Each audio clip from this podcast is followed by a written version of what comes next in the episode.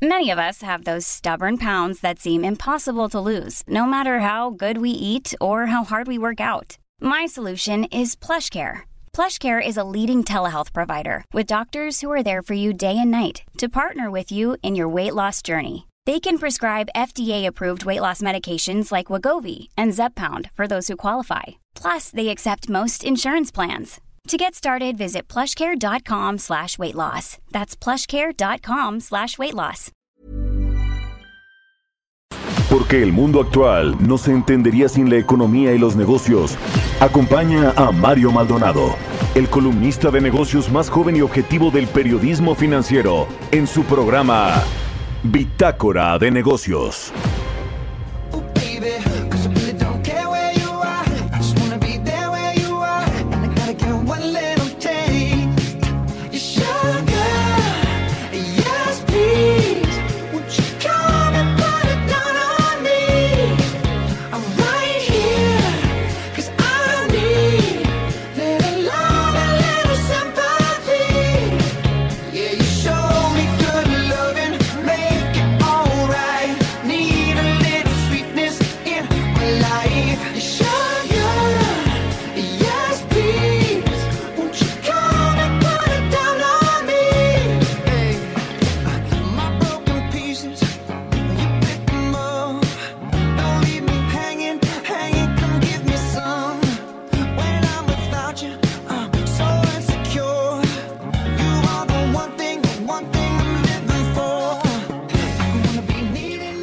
¿Qué tal? ¿Cómo están? Muy buenos días. Bienvenidos a Bitácora de Negocios. Yo soy Mario Maldonado. Me da mucho gusto saludarlos en este jueves, jueves 24 de febrero del 2022. Gracias por acompañarnos desde tempranito aquí en las frecuencias del Heraldo Radio en Bitácora de Negocios. Son las 6 de la mañana con 5 minutos y de verdad les agradecemos mucho que nos acompañen tempranito, que madruguen con nosotros aquí en Bitácora de Negocios para entrarle a los temas económicos, financieros, empresariales, nacionales e internacionales.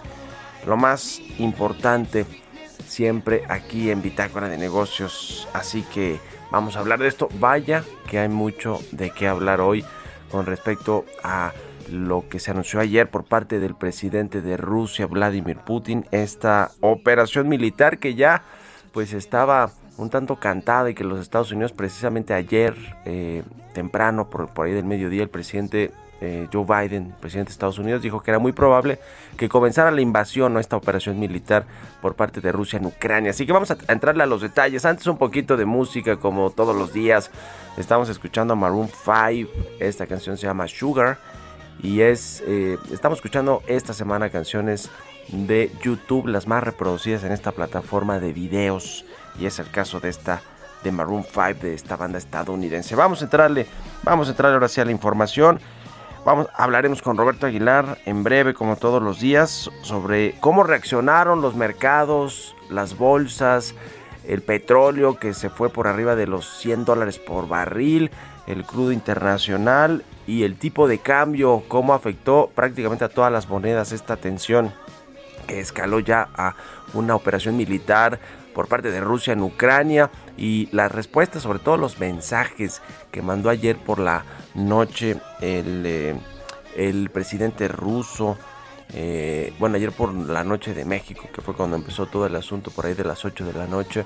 Después mandó un video televisado, Vladimir Putin, y allí pues dijo defendió por supuesto esta operación militar, pero también eh, la respuesta de Joe Biden, el presidente estadounidense, pues nos anticipa que no vienen días tranquilos para la geopolítica internacional. Así que vamos, vamos a, ir con detalle más al ratito a lo largo del programa sobre este tema, pero vamos a hablar de esto con Roberto Aguilar, el impacto que ha tenido este conflicto y la escalada que hubo ayer ya a una eh, pues eh, operación militar o una pues ocupación eh, de Rusia en Ucrania.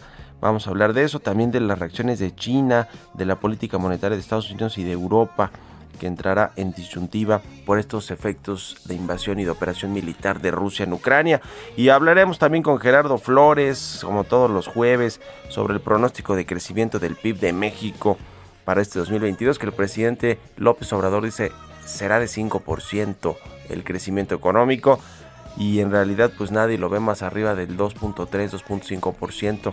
Vamos a entrarle a todos estos este, pronósticos y estimados para nuestra economía. Hablaremos también con Luz María de la Mora, subsecretaria de Comercio Exterior, sobre el, el, tema del aguacate mexicano y algunos otros asuntos de comercio internacional, la inversión extranjera, pero sobre todo el tema del aguacate, ¿qué ha pasado con este veto que nos impuso Estados Unidos eh, al aguacate que se exporta de México, de Michoacán, particularmente allá a Estados Unidos. Ya se levantó al parecer, pero vamos a analizar y a profundizar sobre el tema con la subsecretaria de Economía. Y hablaremos también con Carlos Salazar, presidente del Consejo Coordinador Empresarial, presidente saliente, sobre la reunión que tuvieron esta semana con el presidente López Obrador y lo que viene para el CCE, algo de los pues del legado que deja también Carlos Salazar, que, que deja pendiente sobre todo a el nuevo presidente del CC que se va a elegir la próxima semana y también con José Abugaber, presidente de Concamina, al respecto de este mismo tema de la comida, de la reunión con el presidente y de cómo está la iniciativa privada en México. Está dividida, está cuestionada, cómo van a enfrentar la segunda mitad del sexenio de López Obrador. Vamos a entrarle a todos estos temas que son muchos, así que quédense con nosotros aquí en Bitácora de Negocios, se va a poner bueno. Vámonos con el resumen de las noticias más importantes para comenzar este jueves 24 de febrero. Lo tiene Jesús Espinos.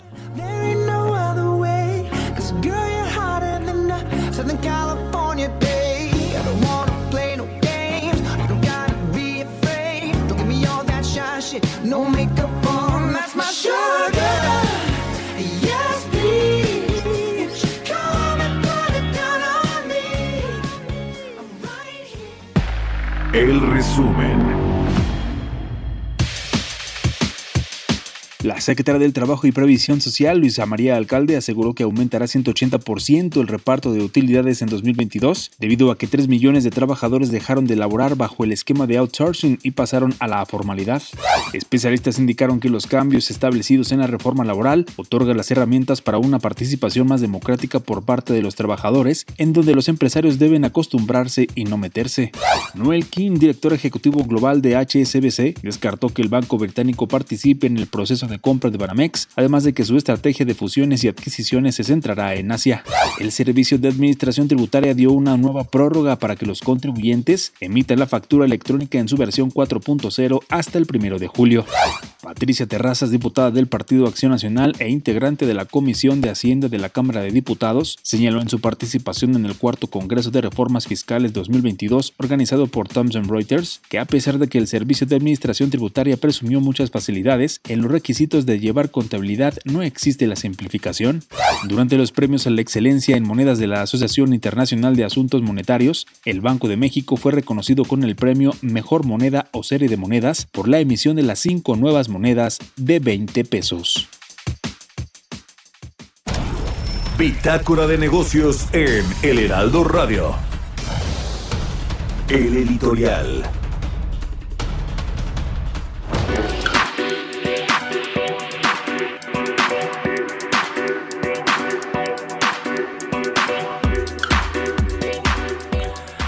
Bueno, pues en México, regresando al tema financiero de las empresas que cotizan en la Bolsa Mexicana de Valores y de pues la crisis que vivieron muchas de estas compañías por la eh, pandemia del COVID-19 que profundizó pues muchas caídas de acciones y, y sobre todo pues las puso al borde de la quiebra muchas empresas, por ejemplo las del sector eh, de transporte, las aerolíneas en el mundo. No fue solamente el caso de México, muchas pues estuvieron al borde de la quiebra o algunas quebraron y necesitaron intervención o ser rescatadas por el gobierno, por sus diferentes gobiernos. En México, por supuesto, sabemos no hubo ayudas fiscales, no hubo apoyo del gobierno del presidente López Obrador y en, caso, en el caso particular de Aeroméxico, que sigue siendo en teoría la aerolínea bandera del país, la más grande, pues allí eh, también hubo una crisis importante. Se fueron a Estados Unidos, toda vez que uno de sus principales socios eh, o su principal eh, socio accionista se llama Delta Airlines. Fueron a Estados Unidos a declararse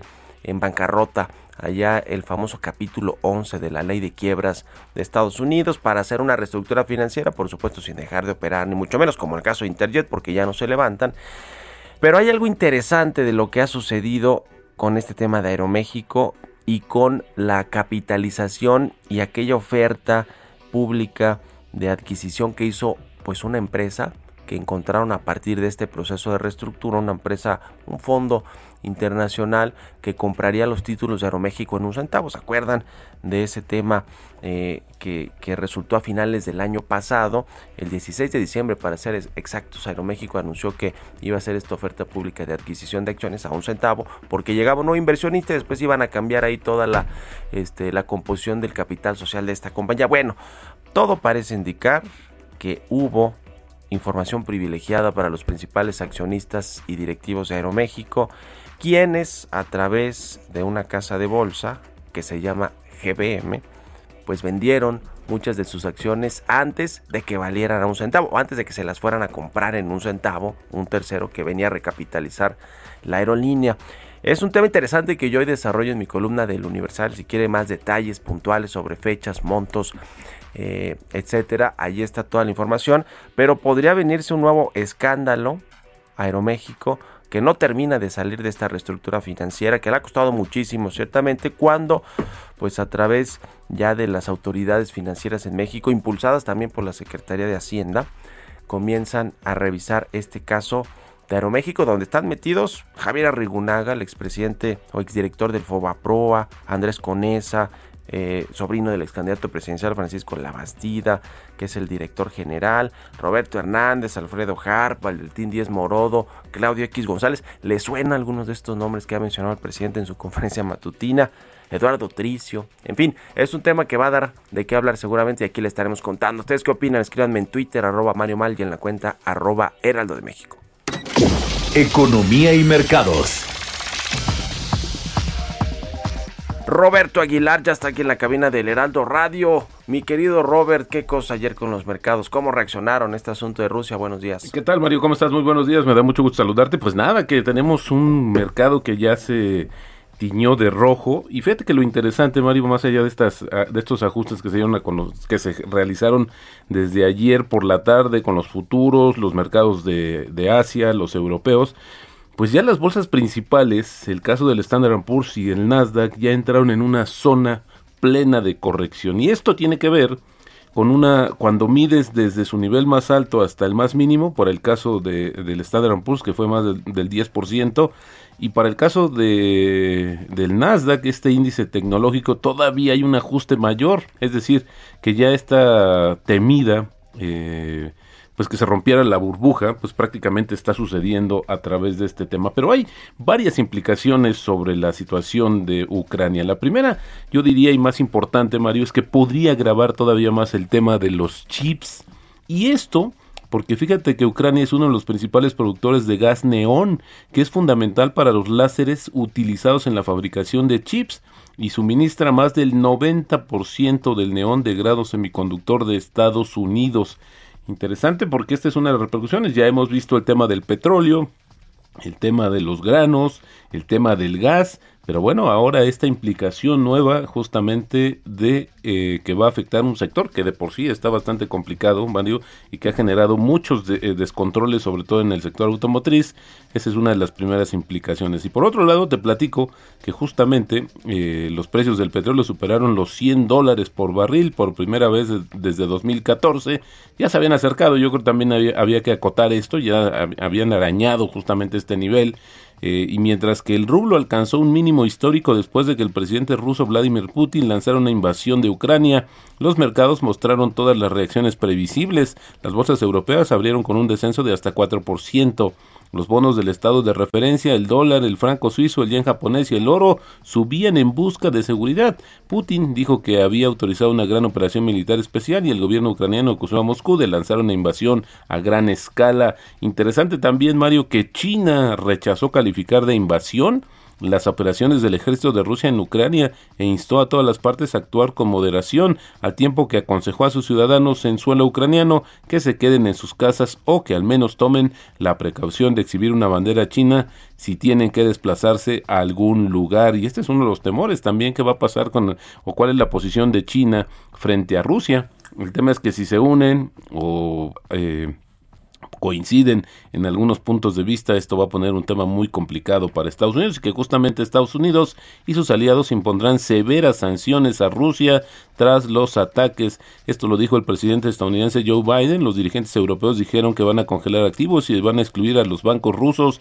de sus mercados financieros. Los mercados rusos y ucranianos cayeron en picada. El rublo se debilitó 7%, como te decía, y se produjo también una caída de más de 10% en la bolsa de Moscú cuando abrió tras una suspensión inicial. El, Banco Central ruso pues ordenó entonces la prohibición de las ventas en corto y de los mercados extra bursátiles hasta nuevo aviso. También pues fíjate que los inversionistas también han estado lidiando con la perspectiva de endurecimiento inminente de la política de la Reserva Federal para combatir la inflación creciente. La cuestión ahora es si el conflicto dará a los banqueros centrales una razón para retrasar esos movimientos o si la nueva alza de los precios de la energía podría acelerarlos, aunque las expectativas de que se produzca un aumento de 50 puntos base en la reunión de marzo de la Reserva Federal se, se redujeron, los futuros de los fondos de la Reserva Federal siguen apuntando a que habría al menos seis alzas de tasas este año. Y bueno, también fíjate que los responsables de la política monetaria del Banco Central Europeo se están reuniendo ya justamente para pues saber qué va a pasar, cuál es la postura que van a agregar. Y es que es interesante, Mario, porque la reunión de política monetaria está programada para el 10 de marzo. Podríamos decir que esta es una reunión fuera de calendario y de emergencia importante, porque fíjate que eh, 40% de las necesidades de, de Europa en materia de energía o del gas dependen justamente de Rusia, así es que cualquier movimiento pues será importantísimo en el tema de la inflación. Rápidamente también te comento que la subvariante de Omicron BA 2 del COVID-19 parece ser más infecciosa que la subvariante original, que es BA.1, pero no causa una enfermedad más grave, según declaró el jefe del principal organismo de salud pública de África, basándose en datos de Sudáfrica, donde, pues hay que, por cierto, ahí fue donde surgió Omicron. Y el tipo de cambio, Mario, pues ahora sí, reflejando el tema de la volatilidad internacional, cotizando en 20.45, pero marcó un máximo de 20.47, la apreciación mensual ya baja a 0.8% y en el año la apreciación de apenas 0.1% borró las ganancias que tenía justamente la moneda mexicana y el, eh, la frase del día de hoy, no hay nada que la guerra haya conseguido que no hubiésemos podido conseguirla sin ella. Esto lo dijo en su momento Henry Havelock, que es un sexólogo médico y activista social británico. Bueno, pues eso díganselo a Vladimir Putin. Ah, y rápidamente, Mario, el dato de la inflación, que no se nos olvide, se dio a conocer justamente sí, ya. Sí, acaba de salir y, arriba de lo esperado. Arriba de lo esperado, con, e imagina ahí con el tema de lo que más subió fue justamente el gas LP. Regresamos a las andadas justamente con el tema del gas LP, que fue el que más subió en la primera quincena de febrero, un rebote más allá de lo esperado en el tema de la inflación. 7.22% en la primera quincena de febrero, la inflación a tasa anual. los analistas, el mercado esperaba 7.13%. Bueno, pues otro problema y ahora veremos qué, qué harán los bancos centrales con la política monetaria en medio de este conflicto de Rusia y Ucrania. En fin, gracias Robert. Al contrario, Mario, muy buenos días. Nos vemos a rato en la televisión. Sigan a Roberto Aguilar en Twitter, Roberto AH621. Vamos a otra cosa. Políticas públicas y macroeconómicas. Vamos a platicar con Gerardo Flores. Él es economista especializado en temas de análisis de políticas públicas todos los jueves aquí con su colaboración en Bitácora de Negocios. Mi querido Gerardo, buenos días. ¿Cómo amaneces con todo este asunto de Rusia y cómo va a afectarle a México con respecto pues a muchos indicadores, ¿no? Entre ellos seguramente este asunto de, de la inflación o de las tasas de interés, cómo se muevan los bancos centrales, pero también pues todo esto en detrimento del crecimiento económico, ¿no? Buen día, ¿cómo te va? Hola Mario, muy buenos días. Sí, pues lamentablemente nos amanecemos con este escenario, eh, pues eh, que no salgan las previsiones eh, a finales de año para, pues yo creo que para la, para nadie, eh, en términos de lo, los efectos que tendrá sobre la economía eh, internacional y en el caso de México, pues este estamos viendo que ya de por sí hemos entrado en un escenario de pues, de incertidumbre, eh, la mayoría de los analistas y de las instituciones han seguido ajustando a la baja las expectativas de crecimiento de la economía para este año. Eh, y bueno, con esto que dices, pues estamos viendo, por ejemplo, que el tipo, el, el, precio del petróleo, pues amanece rondando los 100 dólares, eso impactará los precios de la gasolina. Eh, la semana pasada hablábamos de cómo el gobierno, por justo por esos niveles de tan altos de precios de la gasolina a nivel internacional, está teniendo que sacrificar ingresos fiscales eh, pues para dar el estímulo eh, al 100%, ¿no? Evitar que se, dispare el precio aquí en México y pues eso significa que va a seguir presionando eh, pues los ingresos del gobierno, ¿no? Eh, y bueno, pues las tasas de interés seguramente veremos este quizá incrementos por arriba de lo de lo de lo estimado inicialmente. Eh, pues habrá que ver cuáles son los impactos netos para la economía mexicana, pero creo que nos agarra mal parados eh, de por sí porque hemos venimos de un periodo de pues de deterioro en varias de las variables desde 2018, ¿no? Desde el segundo semestre de 2018 vimos cómo empezaron a deteriorarse varias de las variables de importantes de la economía mexicana, entre ellas la de la inversión, que es una variable que la OCDE señalaba este lunes eh, que pues le preocupa mucho y sobre todo por la incertidumbre que se ha generado en México con las políticas públicas que se han instrumentado, no, las señales que se han enviado y la recomendación que hacían ellos es este tratar de atacar por ahí, de generar mayor certidumbre, pero con este escenario que se está desarrollando a partir de, este momento, pues me parece que eh, pues se le complica el margen de maniobra al gobierno y pues pues habrá que ver cuál va a ser el impacto neto, ¿no? Pero yo creo que, que no va a haber este no no van a tener manera de poder eh, instrumentar políticas que que reviertan la tendencia pues de un crecimiento anémico, ¿no? Se ve cuesta arriba y más con, con este conflicto geopolítico que tiene alcances en, en, todos lados y los iremos viendo poco a poco. Primero, el contagio financiero a través de los mercados. Muchas gracias, mi querido Gerardo, como siempre, un abrazo y buenos días. Un abrazo, Mario. Buenos días. Gerardo Flores R en Twitter. Nos vamos a la pausa. Regresamos. Continuamos en un momento con la información más relevante del mundo financiero en Bitácora de Negocios con Mario Maldonado. Regresamos. Estamos de vuelta en Bitácora de Negocios con Mario Maldonado.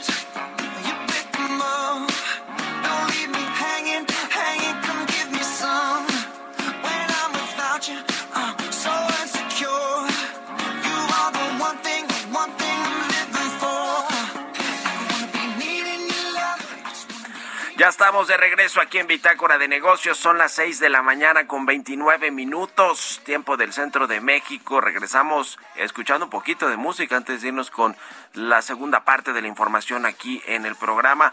Esta semana escuchamos canciones de eh, YouTube, las más escuchadas y reproducidas en esta plataforma de videos.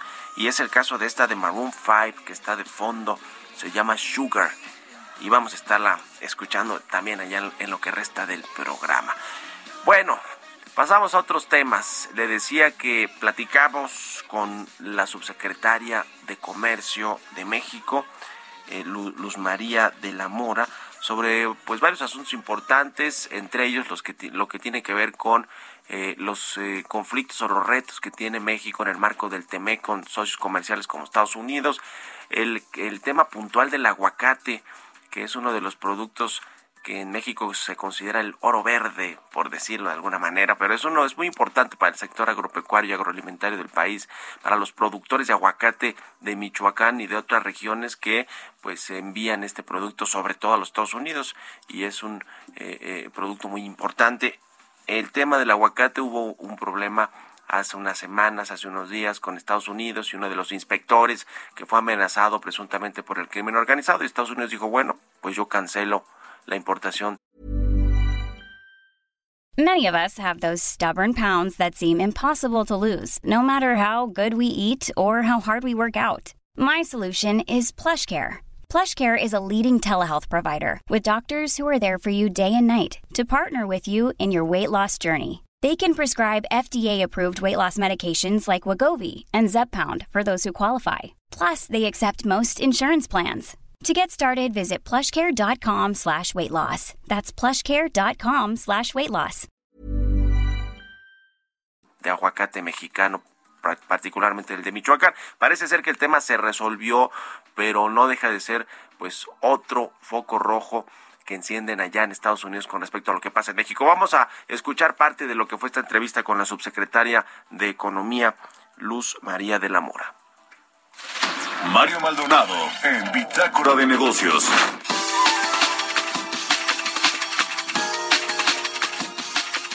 Y el asunto del aguacate, algo, algo, alguna novedad con respecto a este veto eh, temporal que puso Estados Unidos.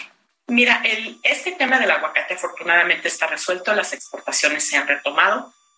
Sin embargo, es un tema que yo te diría que no, no cabe estrictamente dentro del propio Tratado de Libre Comercio, porque esto fue un tema relacionado con un evento que sucedió en términos de la inspección propia.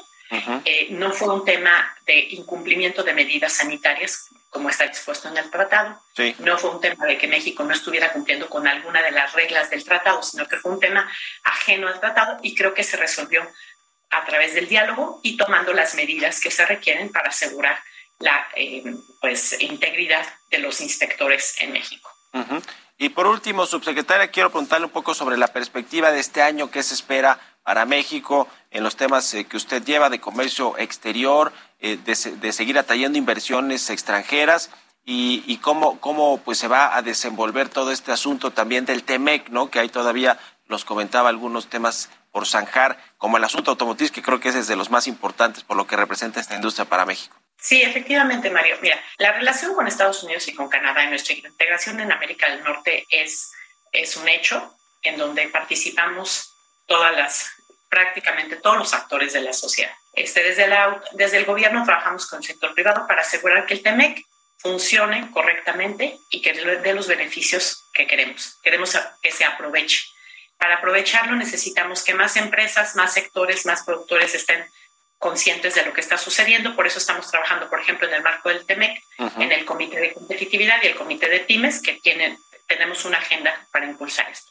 También tenemos el diálogo económico de alto nivel, donde la secretaria Cloutier junto con la secretaria Raimundo lideran esta iniciativa, que lo que busca es apuntalar la competitividad. Y aquí, por ejemplo, te comparto que estamos trabajando con el Departamento de Comercio y el sector privado en el fortalecimiento de cadenas de suministro de semiconductores, productos farmacéuticos y medicamentos, dispositivos médicos, entre algunos otros, y el fortalecimiento de la frontera para facilitar el cruce entre los dos, para crear esos puentes que necesitamos, que la frontera sea un punto de unión y un punto de fortaleza y de competitividad para nuestros países. Eh, con respecto a cómo atraemos inversiones, en diciembre eh, la Secretaría de Economía puso en vigor la ventanilla única de inversiones que busca dar información al inversionista, que tenga un, este, una, un sitio único a donde pueda llegar y que lo podamos atender para poder eh, resolver todas sus preguntas y ayudarlo en la realización de trámites. Y con respecto a los diferendos, yo lo que te puedo decir, este, Mario, es que el propio tratado tiene sus tiempos, tiene tiempos expeditos. Nosotros esperamos que el panel de solución de diferencias respecto a las reglas de origen del sector automotor esté probablemente resuelto hacia el final del verano, agosto, septiembre. Creemos que puede haber una determinación. Y nosotros, eh, pues mira, consideramos al comercio exterior como una herramienta muy poderosa, a la inversión extranjera como una herramienta muy poderosa para poder impulsar el crecimiento y para poder también traer a México esos, eh, esas inversiones que ayuden a la, em, al fortalecimiento de la cadena productiva, pero también con otras con la subsecretaría de Industria estamos trabajando para fortalecer las cadenas de valor internacional. Pues sí, sin duda se requiere la inversión extranjera en México para generar actividad económica, empleos y por supuesto el motor de crecimiento que significa nuestras exportaciones. Gracias eh, por estos minutos, subsecretaria de Comercio de la Secretaría de Economía, Luz María de la Mora. Muchas gracias y buenos días.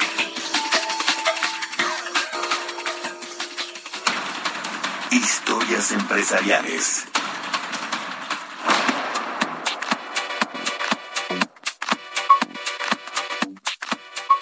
Y hablando de aerolíneas, la Cámara Nacional de Aerotransportes aquí en México designó a Diana Olivares como directora general como la eh, directora general de la TAM Airlines para México, Centroamérica y el Caribe. Ella es la directora de LATAM Airlines para México, Centroamérica y el Caribe y va a ser la nueva presidenta de la Canaero. Vamos a escuchar esta pieza que preparó nuestra compañera Giovanna Torres. De este miércoles 23 de febrero, Diana Olivares se desempeñará como nueva presidenta de la Cámara Nacional de Aerotransporte, la Canaero. Se convierte en la primera mujer en ocupar dicho cargo en los más de 50 años de historia de la institución. Olivares es egresada de la Panamericana de Hotelería, estudió Administración de Empresas Turísticas y realizó un diplomado en Planeación, Administración, Evaluación y Control de Proyectos en el Tecnológico de Monterrey en la que actualmente se encuentra estudiando una maestría en Administración y Negocios. Tiene 20 años de experiencia en la industria aérea y se ha dedicado a desarrollar con éxito proyectos en México y Centroamérica. Ha desarrollado su carrera profesional desempeñando diversas posiciones, entre ellas ejecutiva de ventas, reservaciones y boletos, responsable de los segmentos de turismo y corporativo. También ha sido jefa de ventas para agencias y empresas en donde tuvo a su cargo un equipo de ejecutivos en Ciudad de México, Monterrey, Guadalajara y Cancún, así como a distintos socios comerciales en Centroamérica y el Caribe. Con información de Berardo Martínez para Bitácora de Negocios, Giovanna Torres. Bitácora de Negocios. Y bueno, también platicamos con el presidente del Consejo Coordinador Empresarial, Carlos Salazar Lomelí, quien ya se despide la próxima semana después de tres años de haber sido el presidente y de haber lidiado con el gobierno, con el Congreso, con eh, eh, al interior de la iniciativa privada. Platicamos sobre cuáles son los retos que enfrentó, cómo estuvo esta comida con el presidente López Obrador y qué viene para el CCE, que es la cúpula de cúpulas de la iniciativa privada, de la cual descuelgan pues todos los otros organismos y cámaras importantes en el país del sector privado. Vamos a escuchar lo más importante que nos comentó Carlos Salazar, el presidente saliente del CCE.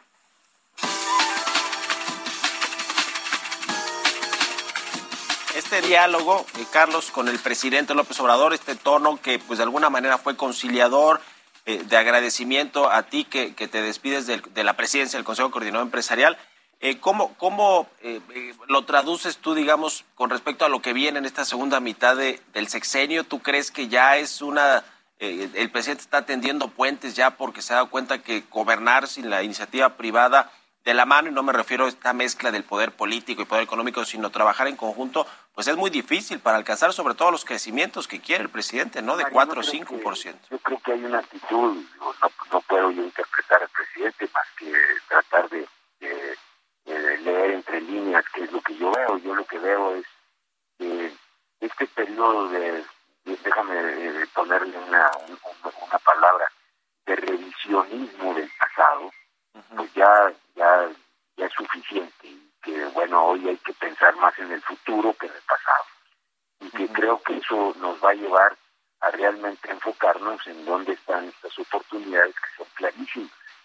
Yo sí me, siento satisfecho de que a, pesar de esas diferencias hemos podido construir, dejamos una relación este, respetuosa. Eh, yo a veces eh, oigo, los eh, leo los editoriales de algunos de nuestros compañeros este, eh, reporteros o editorialistas diciendo que es un entreguismo, y aquí está clarísimo que las diferencias existen, existieron, pero que eh, eso no quiere decir que tú no puedas construir. Yo pongo de ejemplo el ejemplo que me parece más válido. Dime tú con qué persona no tienes una diferencia, hasta con tu esposa, en, la relación más eh, celular que puede haber en, una estructura, en eh, una comunidad, en las familias.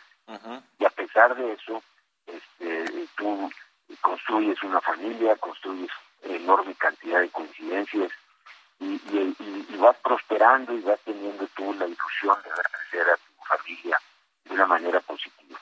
En una sociedad tengamos puntos de vista diferentes, a mí me normal. Malo que no lo estuviéramos, viviríamos en una dictadura. Aquí lo importante es que, a pesar de eso, se abren mesas de diálogo, se abren comentarios como el que ayer se hicieron, las 14 organizaciones se manifestaron en sus puntos de vista, no hubo limitante para que nadie hablara, pues la comida duró tres horas, imagínate. Sí, sí, sí. Este, entonces, creo que eh, yo me siento satisfecho de dejar un consejo coordinador con esas características y, y tranquilo, yo me regreso a mi casa, a mi origen, que como sabes, yo soy de Monterrey. De Monterrey, sí. Justo eso te quería preguntar, Carlos, tres años al frente de este organismo, y el, el, más importante del sector empresarial es la cúpula de cúpulas de la iniciativa privada. Ya nos decías, te sientes satisfecho de lo que de lo que ha logrado. ¿Qué, qué no se pudo lograr? ¿Qué, qué crees que pues eh, ahí quedó en el tintero y que pues ahora le tocará al nuevo presidente eh, seguir construyendo? Sí, yo le decía yo al presidente que me voy con ese sin sabor, que, que te quedan cosas en el tintero la más importante es que yo sí sigo convencido, eh, Mario, de que México puede y debe de crecer a tasas mucho más aceleradas para resolver los, los enormes problemas sociales que tenemos. Eh, me voy satisfecho porque creo que hoy eh, todo el mundo, inclusive los empresarios, ponen en prioridad eh, todos los temas sociales. Y eso es muy importante necesita en un país como el nuestro. La, lamentablemente en estos tres años no hemos logrado entre la pandemia y las decisiones que me parece que no fueron las más correctas desde el punto de vista de promoción e inversión, bueno, pues este, no estamos logrando el crecimiento que todos queremos. Pero están todas las condiciones dadas, Mario, para que esto se vea hacia adelante. Yo sí veo que los próximos tres años van a ser mejores para México. Uh -huh. Supe que el presidente preguntó quiénes son los eh, candidatos a sucederte ayer en la presidencia del CCE. Está Bosco de la Vega, claramente, y Francisco Cervantes. Eh, ¿Cómo ves tú estos dos candidatos? A mí me parece que ya está cantada por Paco Cervantes, ¿no? No, bueno, el, proceso es muy claro dentro de, de, de este del CCE. Nosotros, recordarás, nos, nos tardamos un año en reformar ya nuestros estatutos, ponerlos al día, y los estatutos establecen ya claramente cómo es el proceso de, de, selección de un candidato, de un candidato a presidente. Se debe registrar a finales de enero, cosa que se hizo. Eh, las organizaciones pueden registrar hasta tres candidatos, registraron solamente dos. Este, cada una puede registrar tres, o sea, en teoría podría haber sí. múltiples candidatos. Esta vez nada más hubo dos. Eh, los dos pueden hacer su campaña interna con las organizaciones durante el mes de febrero, cosa que han hecho, han tenido toda la libertad para hablar con todas las organizaciones, todas las los han recibido y el día de la que se hace la convocatoria, la convocatoria se hizo a principios de febrero, se pone una fecha ya para que las cartas, que son materialmente cartas, cada organización le manda al CCE, a la Secretaría del CCE, a quién quieren ellos apoyar. Las cartas se reciben dentro de la Secretaría y se abren día 2 de marzo. Sí. Entonces, el día 2 de marzo sabremos quién es el, el, el, el, el que se lleva la rifa del tigre. La rifa del tigre para la segunda parte de la administración del es. presidente López Obrador. Muchas gracias, Carlos, por estos minutos y gracias, como siempre, por esta apertura que has tenido con los medios de comunicación, con nosotros aquí en el Heraldo. Te lo agradezco mucho y pues que venga, que vengan buenas cosas para ti allá en Monterrey. Un abrazo y muy buenos días. Ándale, te mando un abrazo y muchas gracias por todo el apoyo que me dieron durante estos tres años. Que estés muy bien. Mario. Hasta luego. Es Carlos Salazar Lomelín, el presidente del Consejo Coordinador Empresarial, presidente saliente de este organismo.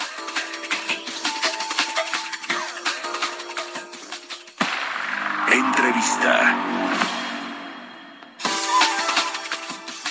Y bueno, como les comentamos al inicio del programa, vamos a platicar con José Abugaber, él es presidente de la CONCAMIN, la Confederación Nacional de Cámaras Industriales. José, ¿cómo te va? Muy buenos días. Gracias, Mario. ¿Cómo estás? Muy buenos días. Y gusto saludar a todo tu auditorio. Gracias por tomarnos la entrevista. Eh, queremos preguntarte primero de esta reunión que tuvieron eh, con el presidente Andrés Manuel López Obrador a propósito de la despedida de, de, Carlos Salazar del Consejo Coordinador Empresarial. ¿Qué les dijo? ¿Cómo vieron al presidente? ¿Cuáles fueron los temas que se tocaron, los principales, José?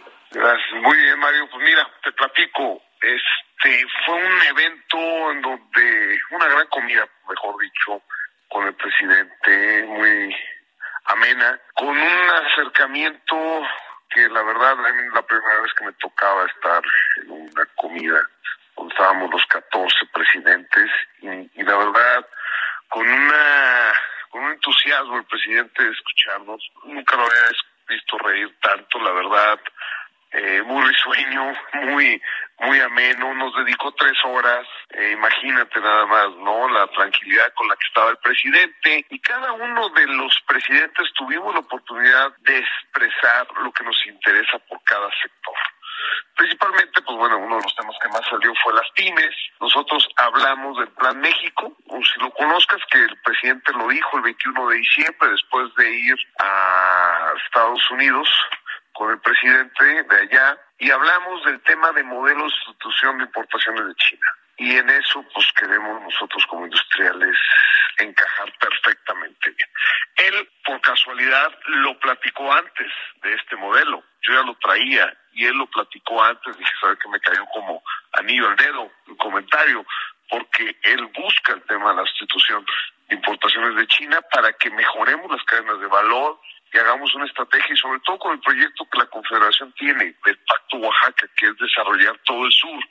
Y eso pues entra perfecto con todos los proyectos que el presidente hoy tiene. Entonces, fue un momento en donde pudimos platicar de varios temas, hablamos del tema económico, que él pues al final está pensando que se va a retirar y que va a dejar un excelente país económicamente hablando, que tenemos un gran desarrollo. Este, había temas, pues bueno, que nos gustaría interactuar más tú a tú de lo que pensamos en el tema del mensaje del presidente, ¿no? Que, nos gustaría. Pero pues bueno, tratamos de ser lo más cordial posible en ese sentido, pero no entrar en materia en el sentido eh, de los mensajes que vemos o, o, sentimos que nos dice este en el extranjero, ¿no?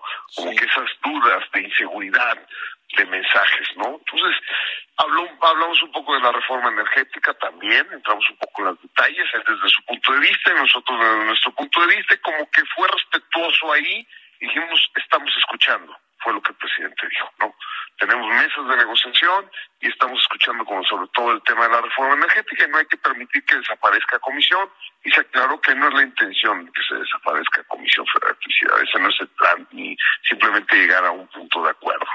¿Qué más hablamos? Pues hablamos de, de él cómo estaba en los temas de seguridad, que nos preocupaba, el Estado de Derecho, y bueno, nos platicó un poco de cómo ha ido bajando este, los índices delictivos y que solamente tiene cinco o seis estados complicados. Más o menos es eso. Ya, José, cuando el presidente López Obrador habla del tema económico y lo ha dicho recientemente en sus conferencias, dice que México va a crecer 5% este año cuando pues su propia Secretaría de Hacienda lo tiene en todo caso en 4.1% y seguramente lo recortará ahora en abril cuando tenga que presentar eh, los precriterios eh, de política económica el próximo año y el mercado, los analistas, los bancos eh, de inversión, los organismos internacionales lo ven si acaso en 2 o 2.5%. ¿Cómo, ¿Cómo entender esas dos visiones que se tienen de la economía desde el gobierno federal y desde el sector privado y los organismos internacionales? Es que mira, Mario, ahí sí ya es un tema que ya ni hablamos de ese tema, la verdad. Pero bueno, yo lo que te puedo decir es que la realidad es, todos quisiéramos crecer, pero yo presenté la última vez, la última estadística del 2013 a la fecha. No hemos tenido picos de esa índole, no, no hemos dado las condiciones para que el país crezca, nos han dado, sí. Entonces, está muy difícil que podamos crecer al 5. Quisiéramos que una cosa es el deseo y otra cosa es la realidad, ¿no? Y vemos que es una realidad. Y aparte, nosotros como sector industrial te puedo decir que están rotas las cadenas y eso nos está haciendo un verdadero problema a todos los industriales porque no podemos llevar una continuidad en los procesos. Desde un chip hasta un motor, hasta un acero, hasta un forro, hasta lo que sea. Traemos problemas. Entonces, ¿cómo vamos a crecer con esa este no eh, proceso de cadenas continuas, ¿no? Entonces, tiene que entender y lo ir viendo paso a paso que, que no vamos a poder crecer. Yo creo que la misma secretaria de Economía dijo que no vamos a crecer más del 3%, ¿no? Entonces hay que estar conscientes de, la realidad que tenemos como país. Y si se mandan mal los mensajes, pues menos vamos a crecer, ¿no? ¿Cómo, está la iniciativa privada, estos organismos como el que tú estás encabezando ahora, la CONCAMIN, y muchos otros que están, por cierto, en el Consejo Coordinador Empresarial, que además va a elegir la próxima semana a un nuevo representante, un nuevo presidente de este, de este CCE? ¿Cómo está, está, está eh, dividida la iniciativa privada en las cámaras, entre los micro, pequeños, medianos empresarios? ¿Cómo la ves tú de cara a esta eh, nueva eh, elección que va a haber para la presidencia del CCE? Yo creo que ahorita Carlos está dejando un consejo coordinador empresarial estable, uno económicamente, dos unido. Tenemos reuniones semana con semana. Yo apenas llevo tres meses aproximadamente que, estoy como nuevo presidente de Concamín y he visto pues, que existe comunicación y que existe diálogo y entendemos en los temas económicos y nos y, tratamos de crear equipo. Yo creo que está dejando Carlos un, un, buen CC y tenemos un, un tema en común que nos que nos sumamos. Por ejemplo de repente está el tema hoy te digo Corea no este por el tratado de Corea bueno, pues hablamos, este, Juan Cortina, hablamos eh, en su momento, ¿cómo se llama? Héctor Tejada y un servidor, oye, ¿qué nos conviene, qué no nos conviene? Nos sumamos, sumamos, o en el tema que acaba de lanzar la secretaria en cuestión del desarrollo económico del país que estaba buscando ella, del pulso económico, ahí estábamos todos juntos creando proyectos, creo que estamos bien en ese sentido, no, no, no nos conviene dividir y viene un nuevo presidente, que, bueno, a mí me cae muy bien Bosco, pero yo ya saben que mi voto está con Paco, ¿no? Este, y espero que llegue con una unidad, es lo que estamos buscando. El día 2 de marzo, el nuevo presidente del CC llegue unido, fuerte, con el respaldo de todos los organismos, sobre todo los siete organismos que son los que votamos, más otros siete. Pues muy bien, vamos a estar pendientes, por supuesto, de esta elección, de lo que suceda y también, por supuesto, de, de, lo que venga con la reforma eléctrica y con algunos otros temas importantes para la economía nacional y para los sectores eh, privados, el sector industrial que tú encabezas ahí en la Concamina. Así que estaremos en comunicación, si nos permites, y te agradezco mucho estos minutos, José Abugaber, presidente de la Concamina a nivel nacional. Gracias y muy buenos días. No, gracias, Mario. Un abrazo y saludo a todo el auditorio. Hasta luego.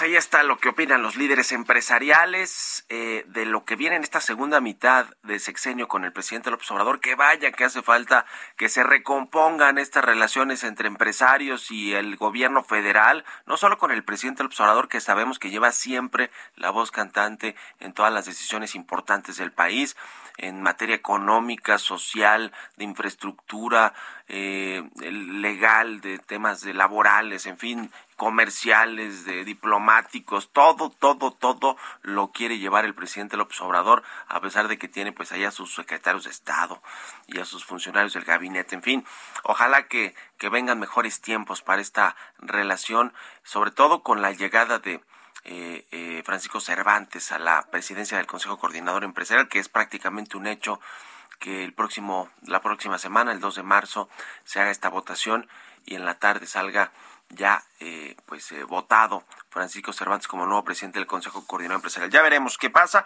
De último minuto, fíjese que sobre este conflicto ruso, eh, Rusia-Ucrania, el Kremlin dijo que la operación militar lanzada contra Ucrania va a durar el tiempo que sea necesario en función de sus resultados y de su pertinencia, estimando que la mayoría de los rusos van a apoyar la ofensiva. Esto dice el portavoz de la presidencia rusa. En fin, en fin, le vamos a seguir teniendo todos los detalles y se quedan con Sergio Sarmiento y Lupita Juárez aquí en el Heraldo Radio. Nosotros nos vamos a la televisión, al canal 10 de la televisión abierta, las noticias de la mañana, con todo este análisis también del conflicto Rusia-Ucrania y lo que y los efectos que tiene en el mundo, por supuesto, para México también y para los mercados financieros y las economías globales. Gracias por habernos escuchado este jueves. Nos vemos mañana tempranito y nos escuchamos en punto de las seis. Gracias y muy buenos días.